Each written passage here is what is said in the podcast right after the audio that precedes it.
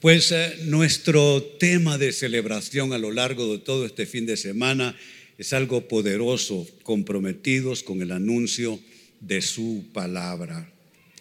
Saben, hace 18 años se inició lo que conocemos como la Red Misionera Global CCI. Lo fundamos en el año 2003 más o menos a los cuatro años de fundada esta iglesia. Y la red misionera global CCI es la extensión misionera de esta congregación. Y comenzamos esa organización misionera con las iglesias que estaban fundadas en aquel entonces, San Pedro Sula, Panamá, Guatemala, Costa Rica, El Salvador, etc. Hoy a la fecha estamos hablando de 800 iglesias CCI en el mundo. En 18 años, 800 iglesias CCI en el mundo. Que se encuentran, amados hermanos, en 38 países de América, Europa, Asia y África. 38 países. Dios ha sido bueno.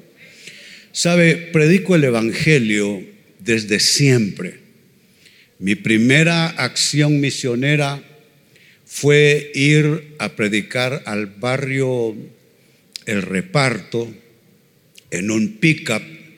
Poníamos en la parte de atrás del pickup la banda, tocábamos para traer gente ahí en el reparto y andábamos también un tambo enorme de fresco de Kool-Aid para regalar a los transeúntes y así atraerlos. Luego seguimos predicando el Evangelio con mi esposa. Iniciamos una casa de rehabilitación. Ustedes saben, yo tengo trasfondo de drogas y de, la cultura hippie. Y bueno, con mi esposa comenzamos a traer jóvenes que estaban en drogas, personas también que estaban con el tema del alcohol. Y bueno, hemos estado comprometidos con la predicación del Evangelio desde siempre. Y para mí es un privilegio eh, haber presidido todo este movimiento hasta este año que ya se entregó a las nuevas autoridades del CCI, pero ha sido una cosa extraordinaria. Se convirtió en 800 iglesias en cuatro continentes. Pero saben, amados hermanos, el desafío continúa. El mundo no está mejor que cuando yo comencé a predicar el Evangelio. El mundo está peor significa que apenas estamos arañando eh, la superficie. Uno dice 800 iglesias, pero lo que pasa en el mundo es sumamente grave. El ser humano le ha dado la espalda a Dios y por eso los graves problemas que se padecen en todos los aspectos, el deterioro del planeta, el deterioro social, político, económico, relacional, familiar, etcétera. Así es que este compromiso debe renovarse y nosotros debemos de continuar así como reza este lema de celebración, debemos continuar comprometidos con el anuncio de su palabra. Esto es algo que se se debe renovar. De hecho, cada seis meses lo renovamos aquí en la iglesia. Queremos orar, queremos enviar, queremos ofrendar, queremos hacer todo lo que sea necesario para predicar el Evangelio. Y quiero tomar la escritura que el obispo Solórzano nos ha entregado a todos eh, para reflexionar alrededor de este tema misionero. Se trata de la primera carta a los tesalonicenses, capítulo 1, verso 8 porción que iré leyendo para ustedes y comentando brevemente. Dice esta escritura, primera a los tesalonicenses capítulo 1, verso 8, y ahora, quiero que noten esa frase, no es una frase sin importancia, una frase cualquiera, no, dice y ahora. ¿Sabe qué significa esa corta frase de apenas dos palabras? Significa el presente continuo del anuncio. Ese y ahora estaba vivo y vigente en la época de Pablo, en la vida de los tesalonicenses. Pero nosotros aquí hoy, en el siglo XXI, ya no está Pablo, estas son otras épocas, es otra sociedad, es otra cultura, es otra cosmovisión, Pero ese y ahora debe estar vivo en nuestros corazones. Si ese y ahora muere, morimos en nuestra misión con Él.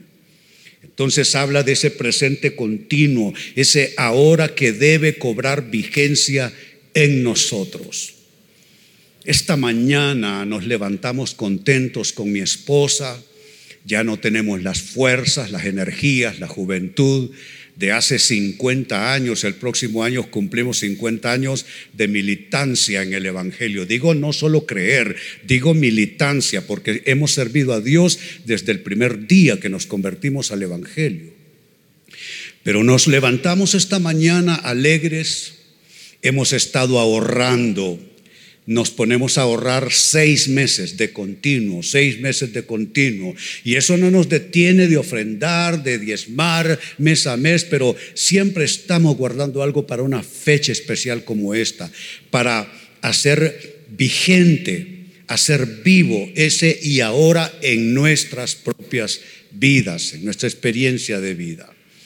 Pues bien, dice el texto, y ahora la palabra del Señor está siendo anunciada. Esa es la esperanza de este mundo, que la palabra de Dios esté siendo anunciada. No es para encapsularla tímidamente en nuestros corazones, no es para vivir una vida cristiana que no se note en nuestros trabajos, que no la echen de ver nuestros vecinos allá donde vivimos. No, no, es una vida cristiana que se debe notar. Allá en mi pueblo, allá en la aldea donde vivimos con mi esposa, todos deben saber que nosotros servimos al rey, amamos al rey y le pertenecemos a él.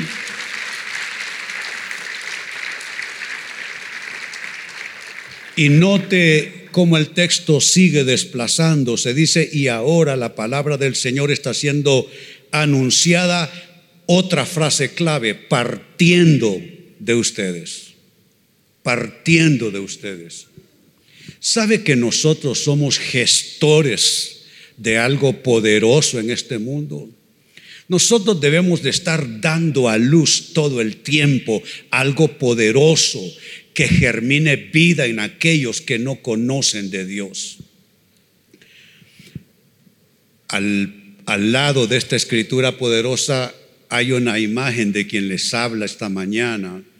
Estoy conversando y testificando en la ciudad de Buenos Aires con eh, creyentes del Hare Krishna, que fue una fe que en mi ignorancia y en mis tinieblas abracé cuando era joven. Al pastor Francisco no le gusta, dice que yo recuerde las, las mantras del avatar del Vishnu de la fe del, del Hare Krishna. Y no la voy a decir, Pastor Francisco. Pero sabe, ese partiendo de nosotros me hizo recordar que hay un compromiso en la vida de cada uno de nosotros. Hay algo que debe partir, surgir, salir de nosotros todo el tiempo. Yo temo por aquellos cristianos que ya no tienen carga por nadie más que solo por sus cosas.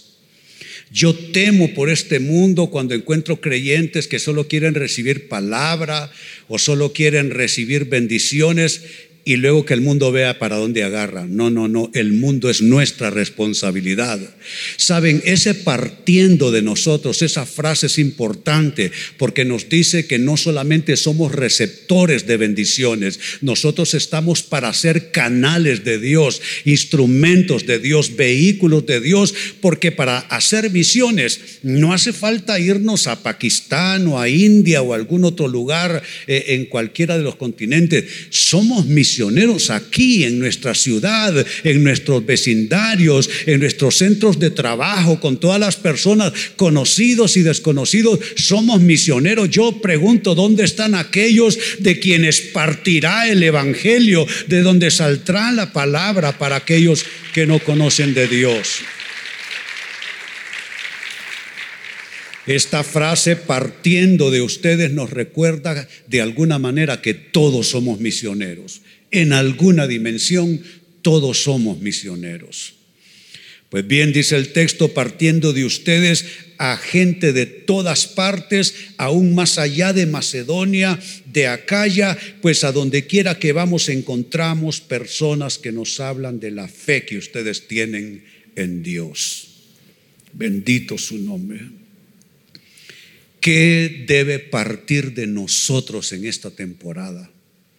Honduras está en una transición de vida como nación y Honduras necesita nuestro acompañamiento en oración, nuestro acompañamiento en predicación de la palabra, en plantación de nuevas iglesias, en hacer de cada casa un grupo CCI. Ya no es ir a la casa del hermano tal o cual para participar de un grupo. Tú arma tu grupo ahí en tu casa allá con tus hijos, tu cónyuge, tus amigos y si no, pues con el perro, con el gato, no sé yo, pero tú arma un grupo porque aquí en CCI cada casa es un grupo. ¿Cuántos me dicen amén?